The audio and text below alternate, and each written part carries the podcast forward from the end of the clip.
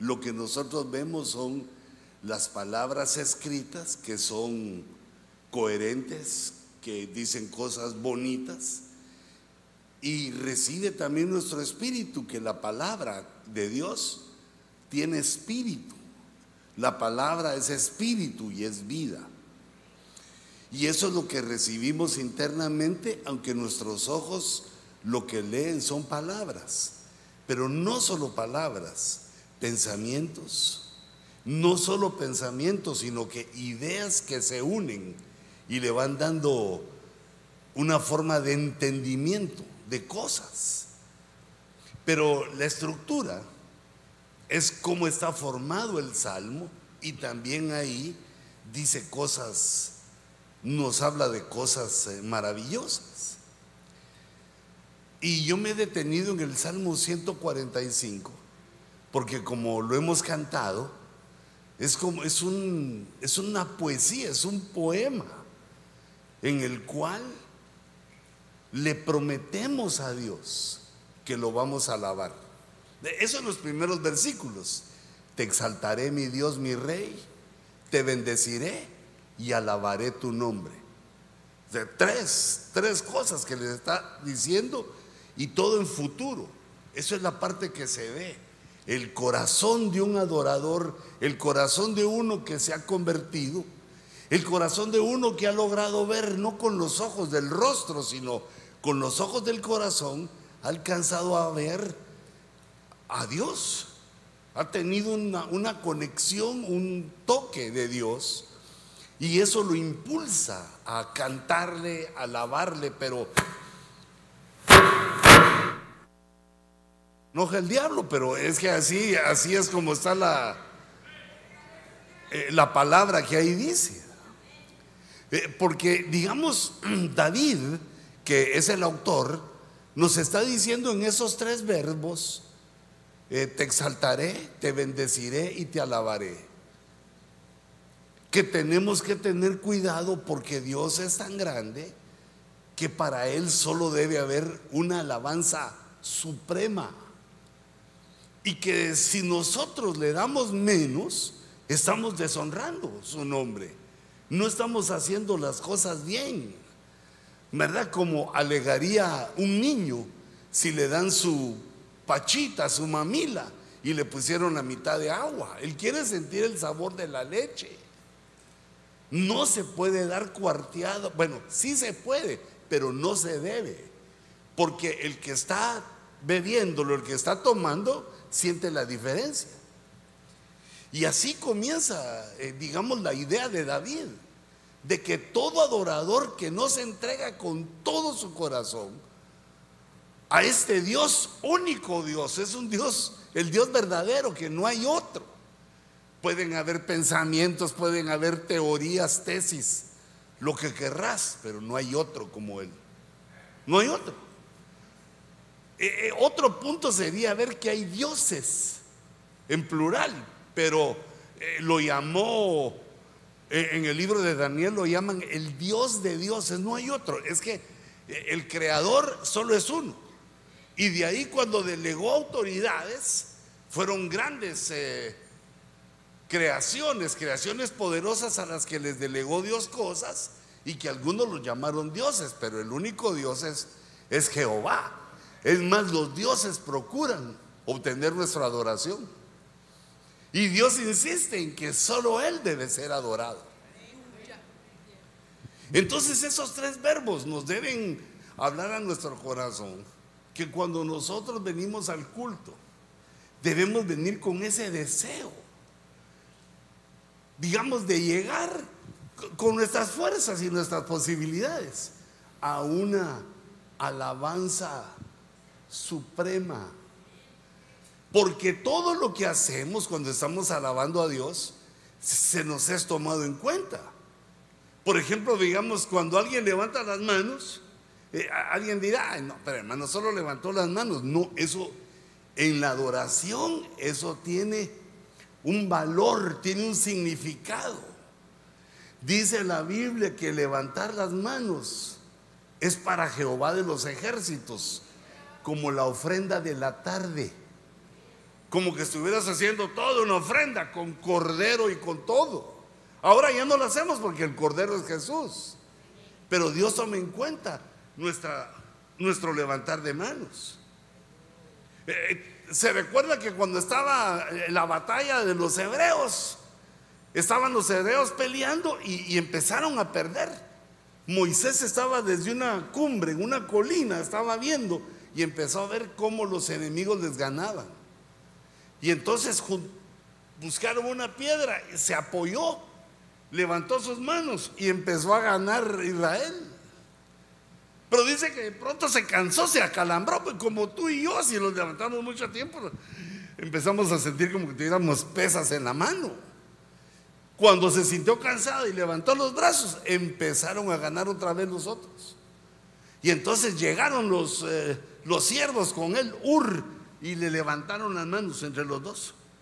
Entre dos siervos le levantaron las manos, Israel ganó batallas. Es decir, que levantando las manos peleamos nuestras batallas levantando las manos, es como que le ofrecemos un sacrificio a Dios.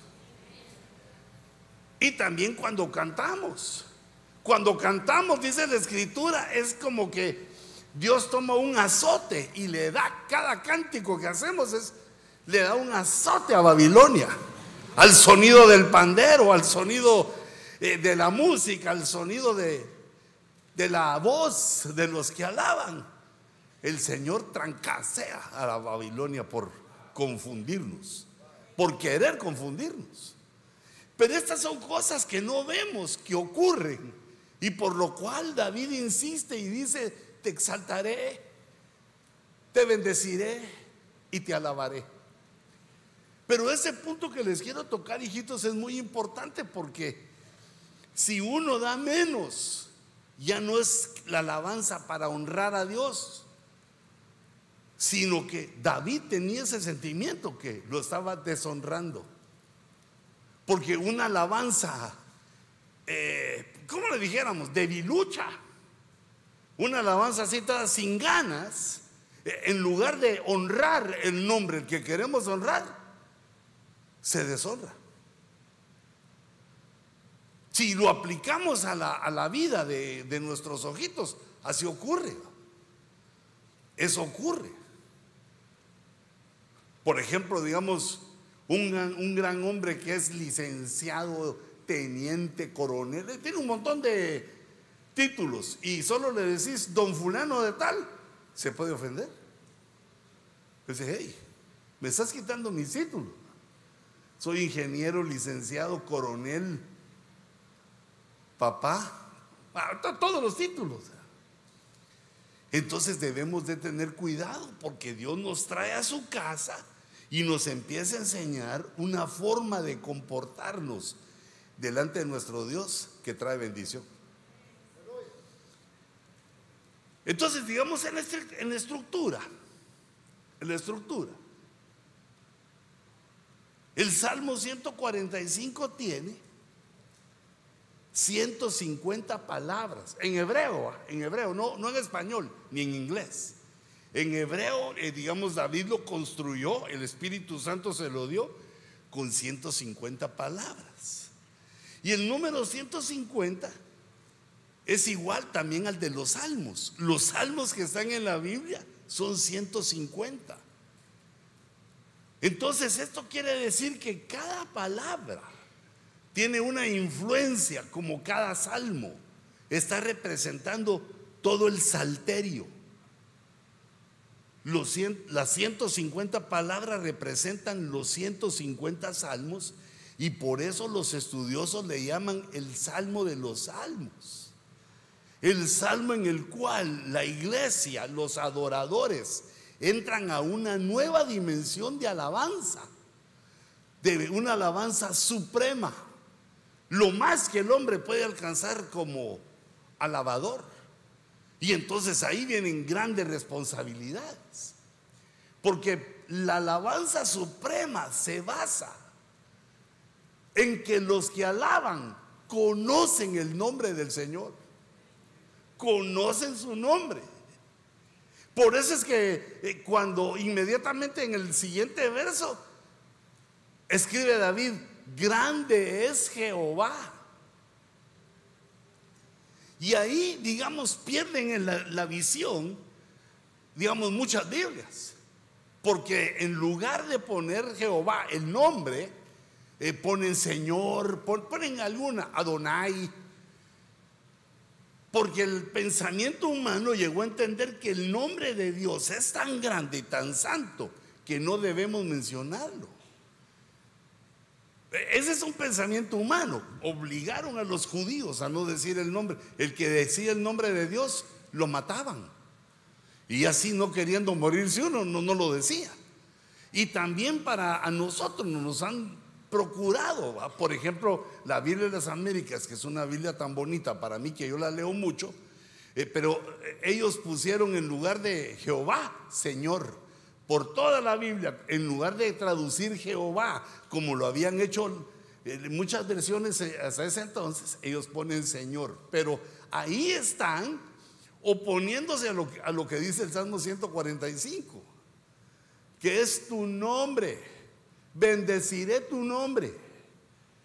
Es eh, el deseo que tenemos cada día, todos los días, eternamente y para siempre, de llegar a esa estatura de alabanza suprema, que es una alabanza que viene del espíritu humano, el Espíritu Santo unge al espíritu humano el espíritu humano le ministra eso al alma y el cuerpo también se presta.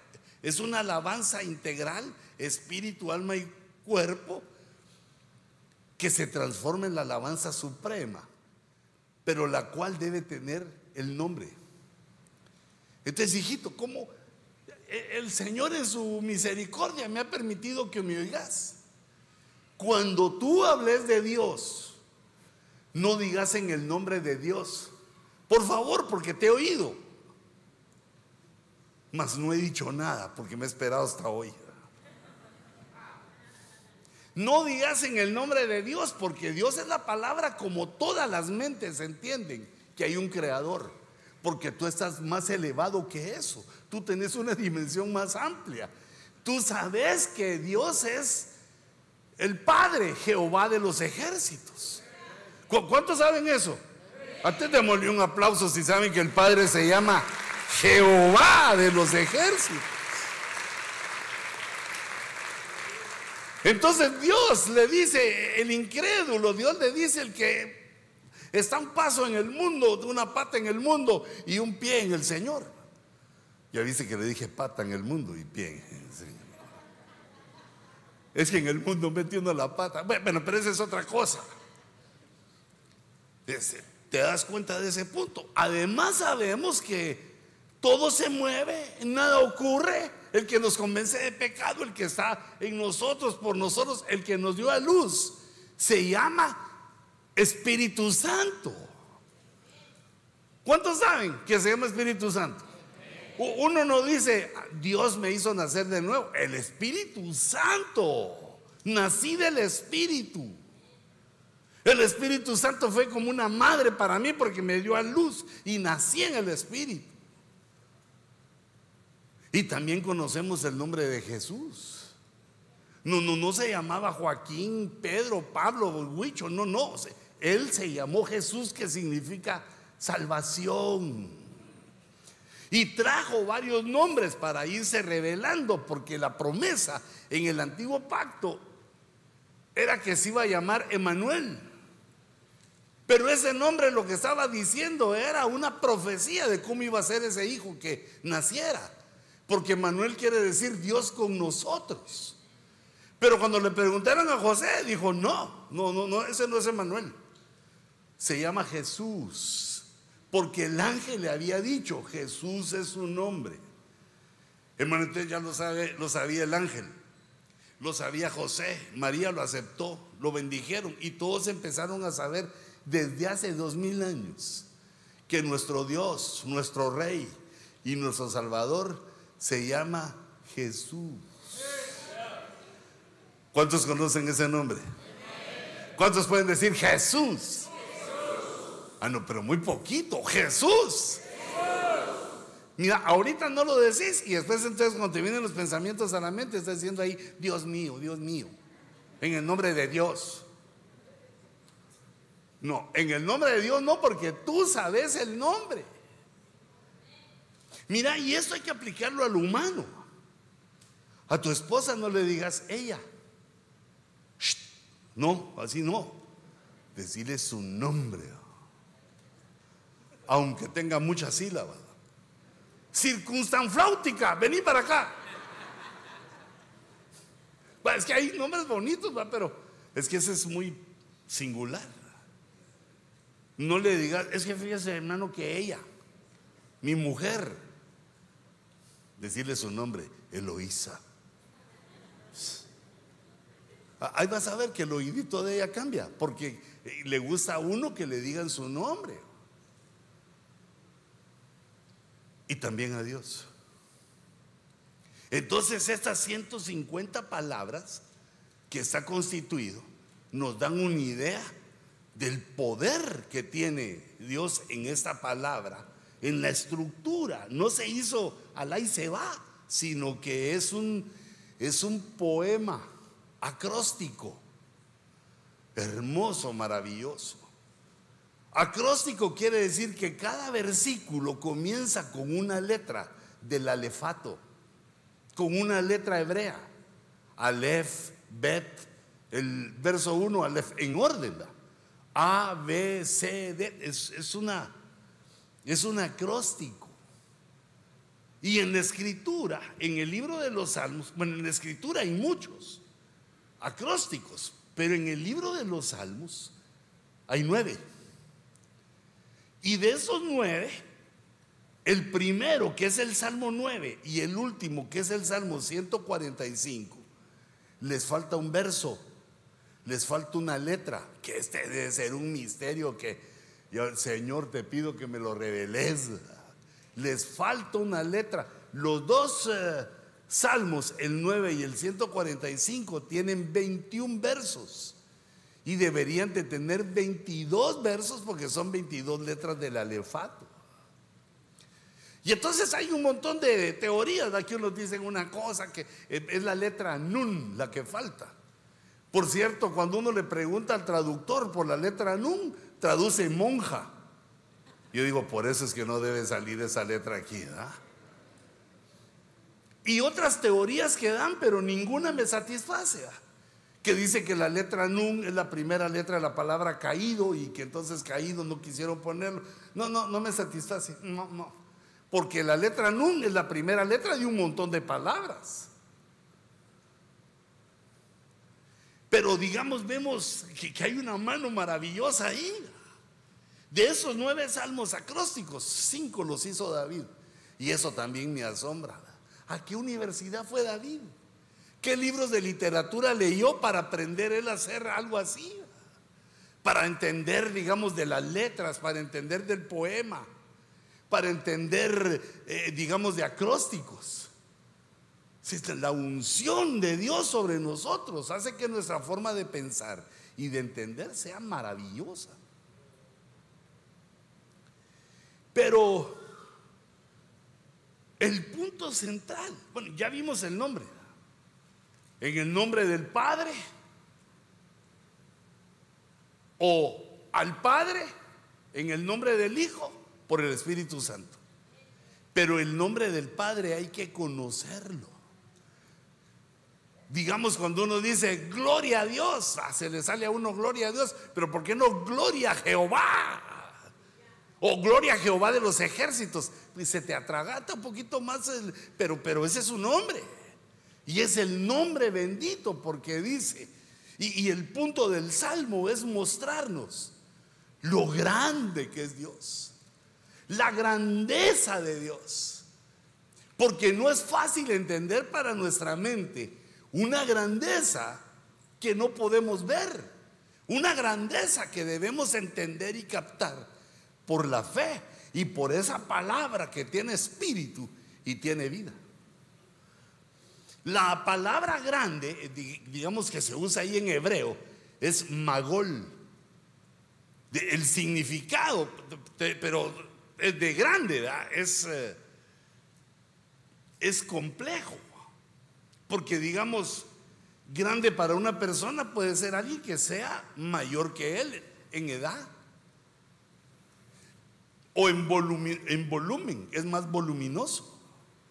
O sea que este pesa 200 y aquel 400.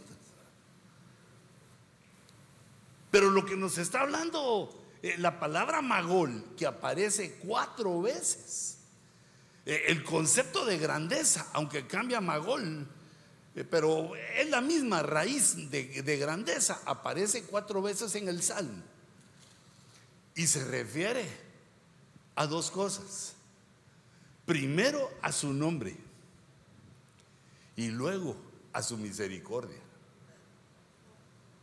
Esas son las cosas que, leámoslas en el Salmo 145, son las dos cosas que el Señor, digamos, señala aquí como las que son grandes. Vamos a ver dónde lo leí yo. En el verso 3 o 2, donde dice, Grande es Jehová. El nombre. Fíjate, el nombre es grande. No debemos mencionar nosotros el nombre de nuestro Dios en situaciones eh, que no sean de alabanza, porque su nombre es grande. Dice, grande es Jehová y digno de suprema alabanza, y su grandeza es inescrutable. Entonces aquí nos da dos puntos o varios puntos. Que la grandeza está en su nombre y que debe provocar la alabanza suprema.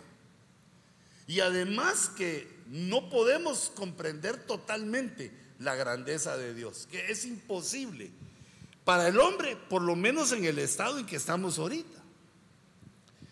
Pero luego en el verso 5 dice, en el glorioso esplendor de tu majestad y en tus maravillosas obras meditaré. Los hombres hablarán del poder de tus hechos portentosos y yo contaré tu grandeza. Es decir, que la grandeza se nos está revelando en este salmo. ¿Cuál es la grandeza de Jehová? Se nos está revelando para que nosotros la proclamemos, para que nosotros hablemos de eso, de lo grande que es nuestro Dios. Y en el verso 8 dice, clemente y compasivo. Es el Señor, pero estoy leyendo la versión de las Américas, porque ya dijimos que era tu nombre, tu nombre es grande. Entonces aquí sería, clemente y compasivo es Jehová. Es Jehová, lento para la ira y grande en misericordia. Entonces, ¿qué es lo que es grande? Misericordia. ¿En qué es lo que es grande? En lo que nosotros debemos contar de Él. ¿En qué otra cosa es grande? En que es imposible entender toda su grandeza. Por cosas que hemos visto de, de, su creación infinita, que no, no, no alcanzamos a verla. No alcanzamos a verla toda y que no hay otro grande como Jehová. Ahora, hermano, pasan cosas. Digamos, la grandeza de Dios, nosotros la podemos ver. Por ejemplo, le dice el Espíritu Santo, le dice a Pablo, le, explica un misterio de la grandeza de Dios. Que Dios cuando ve que abunda el pecado, Él hace que sobreabunde la gracia. Es decir, que el pecado se pone grande, el pecado crece y, hace presencia como que fuera grande. ¿Y qué hace Dios? Que pues nuestro Dios es grande. Hace más grande su gracia. En una de las formas que debemos de ver la grandeza de Dios en su gran misericordia y la gran misericordia se deriva, se deriva de su gracia. La gracia es el regalo inmerecido que Dios nos da. Entonces, hermano, está un hombre como Pablo. Había conocido mucho de la palabra, pero también había recibido del Espíritu de Dios, pero era duro de entendimiento. Él quería hacer a la gente como él pensaba que Dios debía hacerlo. Él quería que se adorara a Dios como él creía que debía adorarse, como él lo entendía. Y ese francamente es una cosa de orgullo, de, creer que uno domina eso. ¿Dónde veo yo? Por ejemplo, está Ana, tirada en el altar, ahí está tirada. Yo me lo imagino que llegó una hermanita y le puso una su toallita atrás para que no se viera. Ahí está tirada, está chillando. Y el sumo sacerdote cree que llegó borracha. Porque hermano, hijita, yo, yo me lo imagino que ella de repente le levantaba así con los mocotes, las lagrimotas, una pestaña postiza ya lo tenía así como que fuera parabrisas así. Porque estaba, estaba orando, ¿qué le importa? Eh? Eso estaba orando. Y cuando lo vio el sacerdote dijo, borracha, ebria escandalosa. Y lo peor es que él estaba pensando esa y aquella. Saber qué le decía a Dios todo. Porque cuando uno llora, no se entiende bien lo que dice. Por eso, hijita, o hijito, cuando Dios te dé una palabra, cuando te dé, digamos, un don de profecía y hables, respira profundo y deja de llorar porque queremos oír qué es lo que decís, pero si es, que no se entiende. Y la palabra debe ser para entenderse. Entonces hay que dominar algo. Pero imagínate aquel, aquella entregada a Dios y Dios oyéndola porque ella le estaba pidiendo un hijo. Y el otro la acusa de borracho. Digiere tu vino, dice la versión de las 60. Digiere tu vino quiere decir, andate a tu casa y que te pase eh, la borrachera y la goma. Y regresas. Mira qué error. Él queriendo poner su orden. No, es que para pasar al altar hay que... Y tirarse así clavadito, así para que... No, uno llega como puede, si llega, si no se puede quedar tirado por ahí en el pasillo. Y cada hombre y cada mujer se expresa. Mira, algunos son los... Y otros... ¡ah! ¿Quién está malo? Ninguno que Dios nos da el privilegio de expresarnos, nos da la libertad de expresarnos de acuerdo como somos. ¿va? Digamos, uno que es chillón, grita. Yo grito. Ay. Entonces, eh, date cuenta cómo uno puede equivocarse en cuanto al orden, como pensaba Pablo que él debía, de, si no era así, había que perseguir. Los que creían en Dios por medio de Cristo había que matarlos, porque él no entendía una una fe así. Hermano, yo si hubiera sido Dios, le hubiera mandado un meteorito que le cayera en la pura espalda y lo matara. O que un soldado sacara así la espada y la espada le pasara partiendo toda la ficha. Estaba matando cristianos. Estaba matando a los que habían creído en Jesús.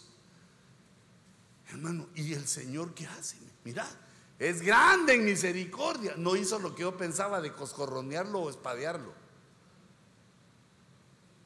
Se lo lleva al desierto. Dos años lo tuvo en el desierto. Me imagino que han leído eso en el libro de los Hechos, que estuvo dos años. Y ahí Dios le reveló lo que tenía que saber para regresar como el perito arquitecto de la iglesia. Y él mismo decía, yo soy, yo soy como un abortivo, yo nací fuera de tiempo, yo hubiera sido un excelente defensor de la ley, pero ya nací en otro tiempo, ahora la gracia ha venido sobre mí. Y él no se perdonaba que había perseguido a la iglesia. Siempre tenía en su mente eso, ¿cómo es que hice eso? Porque en la iglesia, digamos, bajo, bajo el espíritu, no es mi orden ni el tuyo. sino que Dios va poniendo el orden. Claro que se entiende que el que se desordena es porque empieza a interrumpir. Una interrupción del culto, ese, ese, es, eh, ese es fuera de orden, mira. Eso sí es sopilotivo, hay que sacarlo rápido, hermanitos, ahí. Más vos que sos así, Toribio, reina. Va del pelo y vámonos, va a administrarlo. Pero el orden es diferente. Dios te da libertad para que te expreses. Pero lo que tenemos que tener en cuenta es la suprema alabanza y el nombre. El nombre. Su nombre.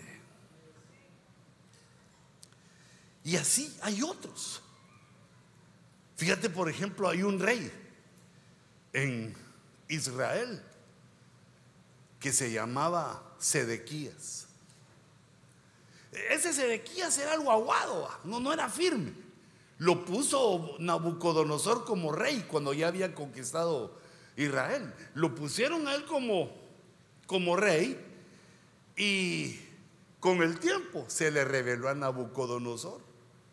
Se le puso feo a Nabucodonosor. Y entonces llegó Nabu porque Dios ya había dicho que Nabucodonosor era el que regía al mundo y que Dios le había entregado a los gentiles el tiempo. Pero Sedequías no entendía y empezó a hacer ídolos, a hacer idolatría, a hablar con los muertos, hasta puso una estatua en la casa del Señor, en lo que quedaba de la casa del Señor. Puso una estatua de una acera Y entonces Dios se enojó con él. ¿Y qué hizo Dios? Le mandó a los capitanes de, Nabucodonosor, lo agarraron y delante de sus ojos mataron a sus hijos. Y después de que habían matado a sus hijos, le sacaron los ojos. Y el rey, ese Nabucodonosor, que era maligno, ese ese rey le dijo, ¿sabes por qué te saco los ojos? Porque quiero que lo último que tengas en tu mente de lo que viste fue a tus hijos muriendo. Y lo metió a la cárcel. Rebelde. Y otro que fue también, pero ese sí es el peor de todos. Ese, yo cuando lo leo me enojo con él. No, no, no puedo mantenerme equilibrado. Quiero aprender aquí, Señor. Me enojo. Es que era un bandido, un, no, no, era más que bandido, era un diabólico. Lo pone Dios como rey. Eh, digamos, compararlo contigo porque Dios te ha dado un privilegio. Por lo menos sos rey de tu casa.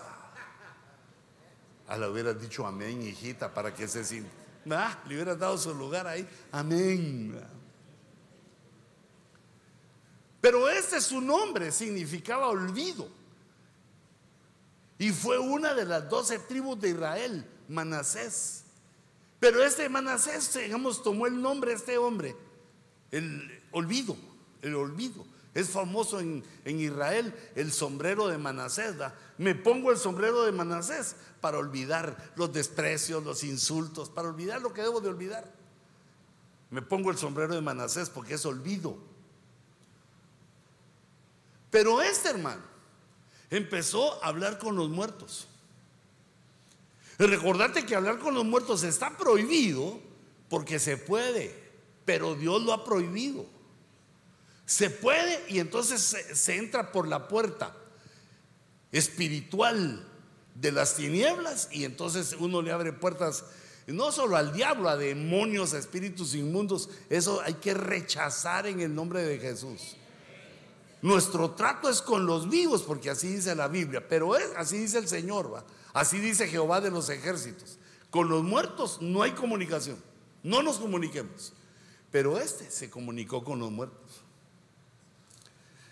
Eh, le gustaba indagar en los tiempos, pero no por medio de la profecía, sino por medio de brujos, hechiceros. Se metió a lo más bajo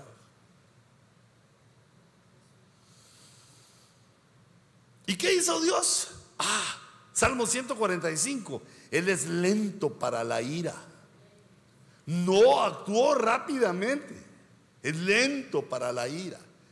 Cuando un hombre o una mujer está haciendo lo malo y no le pasa nada, no te confíes. Es que Dios te está dando el tiempo para arrepentirte. No está autorizando lo malo que uno hace. Dios no cambia en eso. Sino que lo que está esperando Dios es que te arrepintas. Y si no te arrepentís, hasta a Jezabel le da tiempo el Señor para que se arrepienta. Pero dice, y no se arrepintió. Y entonces la postraré en cama y también postraré a sus hijos y mataré a sus hijos. Ya viene el juicio. Y también a Manasés. Mira este maleta, por no decirle maligno. 55 años gobernó en Israel. Mira lo que lo esperó Dios. 55, una vida. Porque él comenzó a reinar desde los 12. Era un chamaco, era un adolescente. Pero lo hizo 55 años y lo hizo mal. Y entonces vino el Señor. Y lo metió a la cárcel.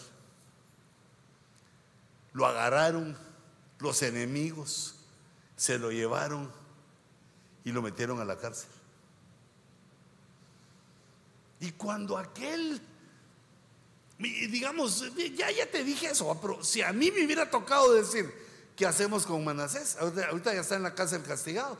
Yo hubiera dicho, déjenlo ahí que sufra, a pan y agua.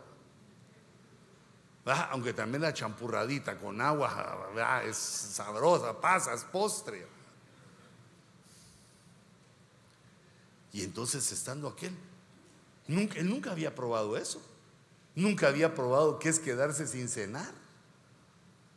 Nunca había oído el dicho aquel que dice que amar sin ser amado es como irse a dormir sin haber cenado. Le dolió que le quitaran sus privilegios, ya no tenía calcetincitos limpios. Estaba inmundo ahí en la, en la cárcel. Y entonces también, mira, mira lo que hace el juicio. Se arrodilló, lloró y le pide perdón a Dios. Le pidió perdón. Porque aquí te estoy juntando la grandeza de Jehová, la grandeza de Jehová con Sedequías. Lo perdona. La grandeza de Jehová eh, con Manasés. Perdón, hijitas, pero y también con Jezabel. Porque, digamos, así entre paréntesis, que surge una cosa entre la iglesia de Cristo.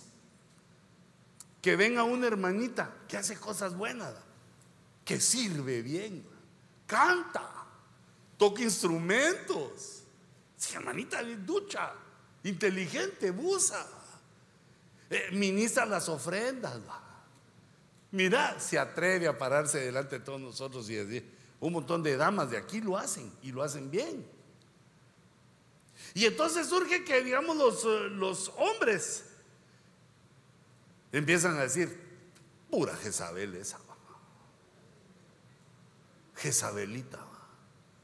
Miren su pobre marido, ahí está, ahí miren cómo lo tiene. Porque ella le dice, mi amor, espérate otro ratito, no nos vayamos pronto. Se está sujetando. No, la está atendiendo, hermano, hombre. Cuando uno le hace caso a su mujer, no es que la mujer sea Jezabel, sino que es la mujer. Si vos le haces caso, ahí sí ya diría no que ella sea Jezabel, sino que vos sos lento, que te maneje, te da órdenes una mujer. Pero una mujer le dice a su marido y un marido le daba. Mientras que no sea que te pida 100 mil dólares, sino que atendeme en esto, quedémonos un rato, llévame aquí, llévame allá. Uno tiene que atender a su esposa. Ah, me duele el dedo, te lo sobo. Me pique el labio, te beso. Pero digamos, eh, uno, muchos se ponen a pensar, cualquier cosa que hace una mujer que destaca, Jezabel. No te dejes, hijita. Tú tenés derecho a servir y como son mi hija espiritual, yo te respaldo. Serví al Señor con todo tu corazón. Y el que alegue que me viene a decir, que me lo venga a decir a mí, así yo le explico, a que no es Jezabel una mujer. Jezabel le llaman así porque seducía sexualmente a los ministros. Ah, qué diferencia, va. Pero Dios tiene misericordia de esa mujer tan mala, maligna, hija del diablo. Y Dios tiene misericordia de él. Y, y de Manasés, que yo lo hubiera mandado a matar al bandido, Dios lo perdona. Mira lo que hace Dios, lo saca de la cárcel. Le remuerde el corazón al rey, a Nabu, lo saca de la cárcel y lo sienta con los reyes. Ya le ponen sus, le limpian las patriarcas, le ponen sus calcetincitos, ya lo visten más o menos bien y ya no más pan con agua, sino de los manjares del rey. Inmerecido. Entonces la grandeza de Dios es su misericordia. Nos ama a pesar de nuestra miseria. Y nosotros debemos reconocer eso para cuando le damos alabanza. Te exaltaré, te bendeciré y te alabaré. Porque conozco tu grandeza, que tu misericordia es grande. Mira, tú y yo no deberíamos de tener derecho a, a tener una esposa fiel, linda, que nos acompañe en la vida. Si te pones a pensar en lo que hiciste antes. Hijita, y tú tampoco tendrías derecho a tener un esposo que te cuide, que te ame, que trabaje por ti, que se levante a las 4 de la mañana para ir a traer, ir a chambear y traer el dinero de la comida, porque ya comes mucho. Vas a ver, va, antes era dame un poquito de arroz, ahora un platote de arroz. Pero mira Dios en su misericordia. Nos hizo agradables a otra persona. Hace que otra persona se enamore de nosotros a pesar de lo que es. Ey, pero tené cuidado que sea tu, mujer la que se enamore de vos. Hijita, tú también. No andes soliviantando los ánimos ahí de la marabunta. Bueno, yo ya tengo el remedio contra las maras. Mando a llamar a Bukele. ¿va? Y para mientras me pongo una playera que diga, y que diga ya viene Bukele aquí para.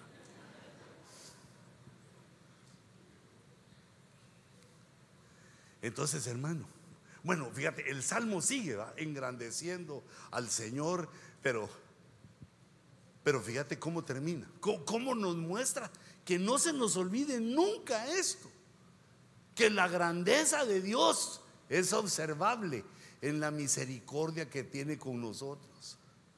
Ibas en el carro que chocó y no te moriste. Se quedaron asombrados los bomberos cuando quitaron toda la lata. Saliste vos como que si no, así solo peinándote así. Y todo ya, aleluya, llévatelo Señor en tu paz. Ya aquel con la sal, según aquel iba volando ya con la salita. No salió como si. Ni un rasguño. Bien, tengo un rasguño. Aquí, mire que sí, una cosita. Y el carro casi le pasó como al submarino aquel ¿va? que implosionó y saliste bien. Y estuviste en una balacera y ni un tiro te pegó.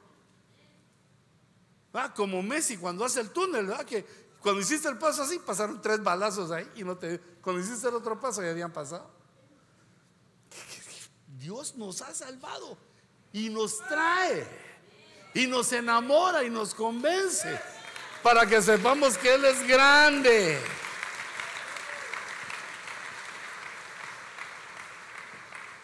Pero ahora mira, mira los peligros. Dice, dice en el, en el verso 14, dice, el Señor sostiene a todos los que caen. El Señor sostiene a los que caen. Pero esto no es permiso para que nos andemos cayendo y tropezando, sino que esto es donde nosotros vemos de ver la grandeza de su misericordia, que aunque bajo nuestra responsabilidad tropezamos, caemos, ahí está Dios para, para perdonarnos. Pero, pero como dice, para sostenernos. Porque si te das cuenta, cuando uno se cae, digamos lo doloroso no es, no es el tropezón, sino que lo doloroso es cuando uno azota contra la tierra. Es decir, que el peso corporal más la fuerza de gravedad que nos atrae a la tierra nos hace que nos rompamos todo lo que se llama hueso y cara. Pero ¿qué es lo que dice ahí? Que el Señor sostiene. O sea que ya estás a un milímetro del, peso, del piso y te agarra Dios, te sostiene. Cuando Dios lo sostiene a uno es porque cayó, pero no se dio el azotón, sino que nos impidió el golpe. Así que no tengas pena de caminar, no tengas pena de trotar, no tengas pena de correr, porque Jehová nuestro Dios sostiene. Es el que sostiene a todos.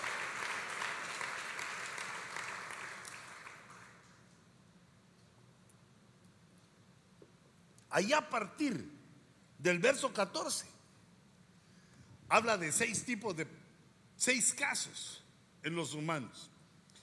Y luego dice, y levanta a todos los oprimidos. Mira, los que sufren opresión, la opresión se refiere a que alguien que tenga más autoridad que tú te presiona. Puede ser eso tipo, eh, digamos, familiar, que alguien que tenga una autoridad mayor te presione para que hagas cosas. Puede ser en el trabajo. Puede hacerlo también la policía, los que tienen autoridad. Pueden obligarte y oprimirte para que no expreses tu voluntad. Pero aquí dice que aquí interviene Dios también, que Él levanta a todos, le da un tiempo a los tiranos para que hagan sus cosas, hagan sus deseos. Pero Dios al final levanta a los oprimidos. Nosotros debemos aprender que la grandeza de Dios es que también a los tiranos y a los que nos meten zancadilla les da oportunidad para que se arrepientan, pero no permite que nosotros seamos destruidos. El que tropieza no lo deja estrellarse contra el piso. El que está oprimido lo levanta le empieza a dar nueva forma de pensar, nueva forma de entender. Porque digamos el apóstol Pablo decía, yo estoy en cadenas, pero mi alma está libre. A mí me metieron al bote, dijo. Estoy en la cárcel, estoy atado de manos y pies, pero estoy libre porque no me taparon la boca. Y empezó a alabar, a alabar a Dios. Y los otros hermanitos que estaban ahí empezaron a seguirlo. Empezaron a cantar. De repente hubo un terremoto, se abrieron las puertas de la cárcel, se rompieron las cadenas. ¡Ey, qué terremotos más raros! Porque yo estoy leyendo uno que hubo en Marruecos, en Marruecos. Tú como sos algo gringo, es Morocco. Los morocos. Y ahí hubo un terremoto y todo se cayó. Pero mira este terremoto que provoca la libertad de espíritu y alma, aunque está atado en el cuerpo. La libertad de Cristo que hace que no lo puedan oprimir. Los habían lastimado, los habían insultado. Y aquellos estaban ahí pues, tranquilos. No estaban, Señor, mándalos al infierno, que venga una bola de fuego y los consume. No, empezaron a alabar. Te exaltaré, mi Dios, mi Tal vez se, acordaba Pablo del Salmo 145 porque no sabe ahí qué salmo. Pero que nos aprendamos, digamos, eh, eh, esos coros, canciones.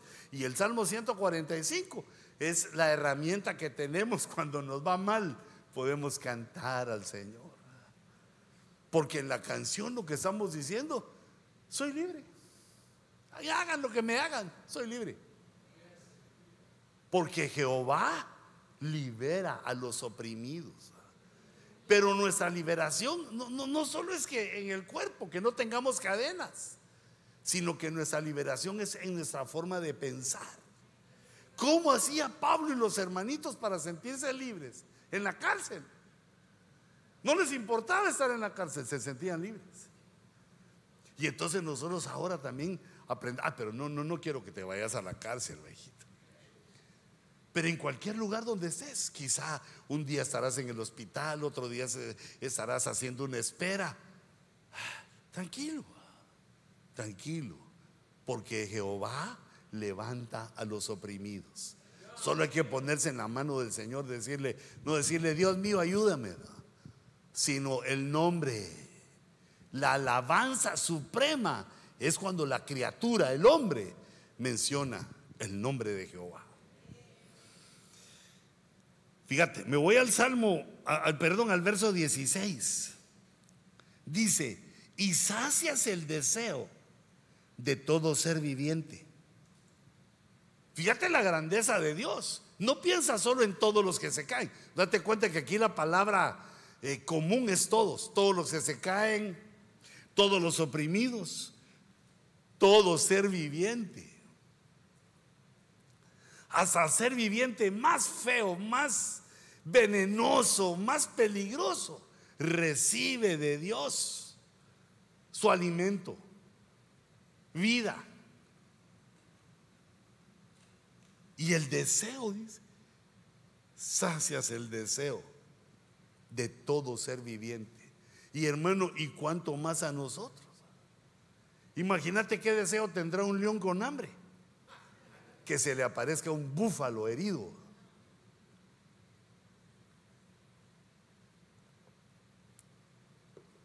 Herido porque si está fuerte, le gana al león. Quiere comer.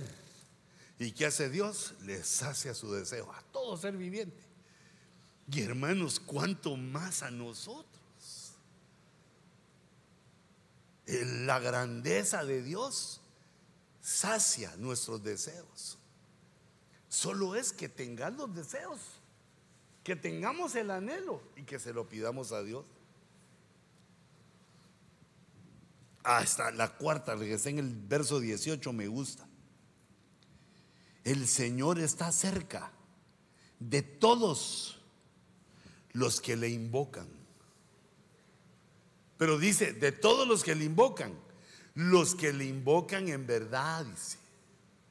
Entonces hay una invocación que eh, no, no, no sirve. La invocación puede ser que no sirve porque el que está invocando no tiene fe. Y sin fe es imposible agradar a Dios. Lo primero que tiene que tener la invocación, invocar quiere decir que uno hable su boca. Señor, invoco. Jehová de los ejércitos, te invoco. No, ya le estoy diciendo yo, Señor. Señor Jehová de los ejércitos. Invoco tu nombre porque estoy en esa situación. ¿Dónde está Jehová, el Dios de los ejércitos? El Dios de Elías, el Dios. Ya, eh, ya le mete más uno, pero la invocación es que uno habla, que uno le habla a Dios. Y mira, Dios toma en cuenta eso. Dice, está cerca de todos los que le invocan. Es decir, que solo menciona tu boquita el nombre del Señor y Él se acerca. Aunque Él está cerca, se acerca. Está más cerca. Debemos de recordarnos de invocar. Debemos de tener presente de saber invocar el nombre de nuestro Señor. Pero no como cuando eh, alguien lo asusta a uno, que dice uno, ay Dios, dice uno. Porque ya nos han acostumbrado a no decir el nombre glorioso, sino que, que con decir Dios basta. Pero no, hijito. Bueno, lo estoy entendiendo en el Salmo 145 para nuestra enseñanza. Ay, qué lindo. Invocalo. Mira cuando vayas en tu carrito, ya sea que vayas solo o con tu esposa o acompañado, invoca su nombre. Señor, en el nombre de Jesús. Guárdame de todo accidente. Y si me accidento, si no hay de otra, Señor, sálvame, por favor. Que tenga seguro el que me choca. Para que me den uno nuevo. Porque yo aquí lo leo, el que invoca. Que Dios tiene unos planes tremendos para con nosotros. ¿Qué hace Dios cuando lo invocamos? Se acerca. Si sentís que Dios está lejos de ti, invoca su nombre. En el nombre de Jesús invoco a Jehová de los ejércitos. Ah. O en el nombre de Jesús. Señor, estás conmigo porque Jesús prometió estar con nosotros hasta el fin. Estoy en el verso 18. Dice, cumplirá el deseo de los que le teman, de los que le temen. No es lo mismo saciar un deseo, porque el deseo saciado es una necesidad. Pero ya este otro deseo de cumplir el deseo es que uno quiere sus cositas. Que uno no tiene algo y lo quiere, lo desea. Y aquí entonces dice, cumplirá el deseo. ¿Y qué es lo que pide? Que le temamos. Esa es la primera petición que Dios hace. De ahí Él a todos los que hacen esto, a todos los que hacen lo otro, a todos los seres vivientes, a, todos. Yo los levanto, yo los mm, sostengo. Pero aquí en este caso dice, a los que le temen. Este es un agregado más que Dios hace a los que le temen, a los que temen su nombre. ¿Por qué? Porque el ángel de Jehová campa alrededor de los que le temen. Dios le da inteligencia y entendimiento al que le teme para que entienda cosas profundas, dichos oscuros de la escritura. Pero además aquí dice que cumple el deseo. Entonces, hermano, tenemos derecho a tener deseos, a pedírselos al Señor y como Él sabe que le tememos, va a abrir su mano para darnos, para cumplir nuestro deseo. Y dice, el Señor guarda a todos los que le aman. Es diferente temerle que amarle. ¿Cómo se nota cuando una persona ama a Dios? ¿Cómo se nota? Porque el amor hace que pongamos a Dios como prioridad en todas las cosas de nuestra vida. Que le demos a Él nuestro cariño, nuestras palabras, nuestros pensamientos. ¿Ah? Hasta cuando vas buscando un lugar en el carro. Señor, yo ando aquí, dicen que está lleno, pero yo sé que por aquí tenés mi, mi parqueo. Y cabal va llegando uno y sale. Alguien sale y como que el Espíritu Santo te dijera, ahora si no hay lugar, date otra vueltecita. Tampoco digas, no, ya no tienen lugar para mí, me voy. Mira, Dios es un Dios que es fortaleza para los que saben su nombre. Para los que entienden su grandeza, los cubren todas las cosas. A la gracias, hijita. ¿Y qué pasaría hoy? Se nos fue el aire acondicionado. Pero como Dios complace el deseo de los que le temen, te ha dado ese papelito, esa, ese abanico.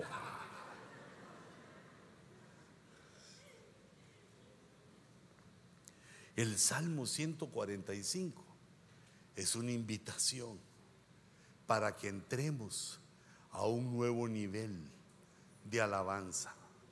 Y mira dónde nos lo muestra el Señor cuando estamos ya cerca de movernos a, nuestra, a nuestro nuevo templo, a nuestro santuario. Porque debemos entender que no solo es que uno cambia de local, de lugar, y que lo que queremos es que esté apropiado para que no tengamos molestias, sino que ese cambio también es importante en lo espiritual, porque Dios quiere elevarnos o darnos un nuevo nivel de alabanza, de adoración, de vida, de doctrina para vivir de una manera agradable a nuestro Dios. ¿Cómo se llama nuestro Dios? Jehová de los ejércitos. ¿Y cómo es su nombre? Grande. Y él sacia el deseo de los que le temen. Y Él defiende, protege a los que le aman. Cierra tus ojitos un momentito.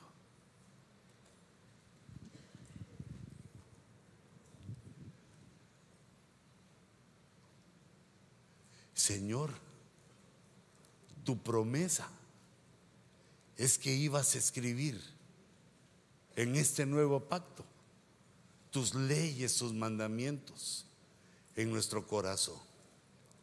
Señor, y yo como el punzón del escriba, como un punzón de los infinitos que has de tener. Yo vengo en Señor, vengo en tu nombre escribiendo en el corazón de estas ovejas. Yo escribo, Magol es Jehová, grande es Jehová en tamaño, en fuerza, en jerarquía, en influencia. No hay nadie mayor que Él. y grande también es su misericordia para contigo. Yo escribo esas palabras, Señor. Que estos corazones tú nos eleves a la siguiente dimensión de alabanza, la alabanza suprema, la alabanza superlativa la alabanza que es también Magol. Como tú eres grande, tu alabanza debe ser grande. Debe ser de tal manera que te honremos con nuestro espíritu, con nuestra alma y también con nuestro cuerpo. quede por escrito a partir del día de hoy, Señor, para, para nosotros, que entramos a la suprema alabanza. Así como supremo es nuestro llamamiento de encontrarnos contigo en los aires, en el rapto, así también es supremo lo que brota de nuestro interior para darte gracias. Te exaltaré, te bendeciré y te alabaré cada día, eternamente,